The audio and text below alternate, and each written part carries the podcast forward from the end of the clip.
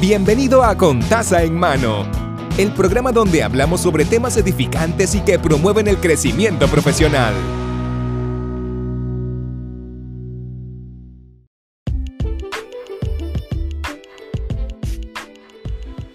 Saludos y bienvenido al episodio número 23 de Contaza en Mano. Mi nombre es Mari y el episodio de hoy se titula La ventaja de ser. Eh, básicamente en el episodio 21 que hablamos sobre lo diferente, ¿verdad? De tú hacer las cosas y pues esa connotación eh, de lo que te hace a ti diferente es lo que ayuda que lo que el empeño que tú tienes en realizar las, las cosas pues tenga o no éxito a veces no necesariamente es de del empeño es más del momento verdad de lo que se está haciendo. Y en el episodio 22 estábamos hablando de un paso a la vez. A veces queremos acaparar muchas cosas y eh, terminamos por o no hacer nada o abandonar un vaso de agua por no dividir los pasos y tener un plan estructurado. Así que en el episodio 23 quería volver a recalcar sobre la ventaja de ser, de ser quien eres. Porque Muchas veces queremos lograr muchas, eh, muchos proyectos, queremos realizarlos, pero no estamos conscientes que el problema quizás no es el proyecto, quizás es que no hemos hecho un autoanálisis de lo que queremos hacer. Y, es triste, ¿verdad? Ver que le podemos echar culpa a todo lo que nos rodea, pero no miramos en, en nosotros qué cosas estoy, qué, qué cosas estoy pensando, qué cosas estoy haciendo, que a lo mejor no dan un arranque a lo que quiero lograr. Y la ventaja de ser es eso, saber conocer quién tú eres. Deberíamos todos los días hacer una pequeña reflexión acerca de lo que estamos haciendo, ¿no? Básicamente a veces no tenemos el tiempo para hacerlo todos los días, pero sí sacar ese tiempo tuyo y analizar qué, ¿Qué he aprendido esta semana? ¿Qué estoy logrando? ¿Por qué no estoy arrancando?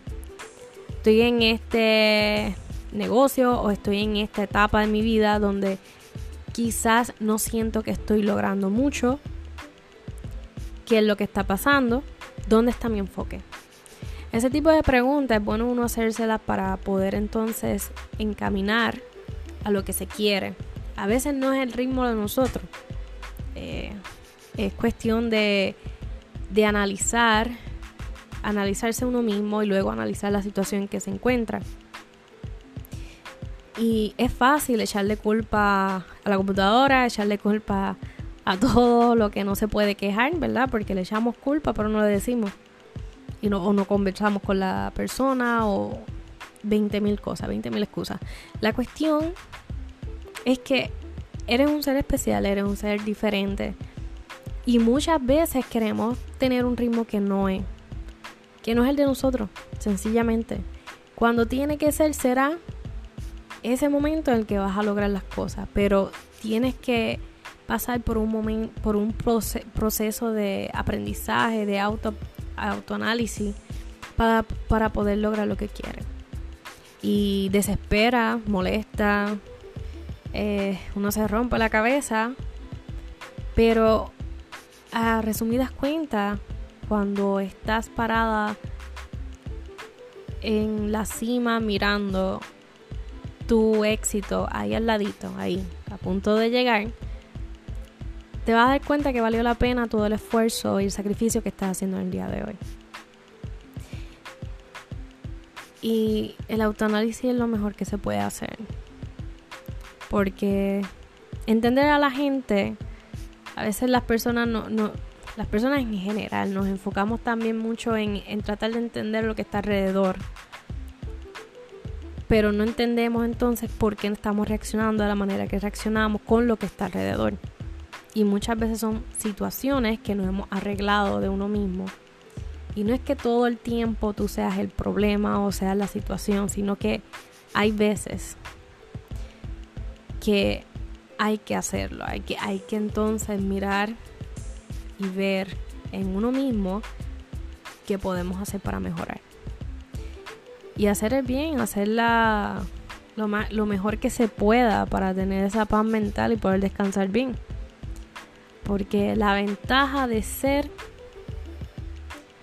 es que puedes lograr todo cuando ya sabes cómo eres. Así que hasta aquí, hasta aquí el episodio del día de hoy. Espero que todo esté bien con ustedes. Eh, nos puede escribir a través de las redes. En Instagram estamos por Contasa en Mano PR y en Facebook estamos con Taza en Mano así peladito. así que puede enviar sus comentarios y estaré respondiendo. Muy buenas noches o buenos días.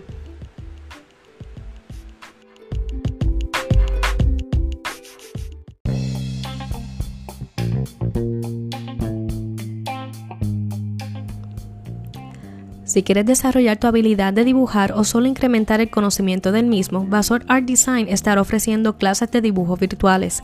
La misma será profundo a la Fundación Lazos de Amor, que se encarga de llevar suministro y alimentos a través de todo Puerto Rico.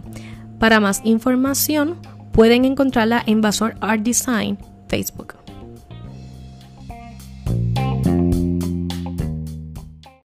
Hemos concluido el episodio de hoy puede suscribirse al canal para que sigamos creciendo juntos.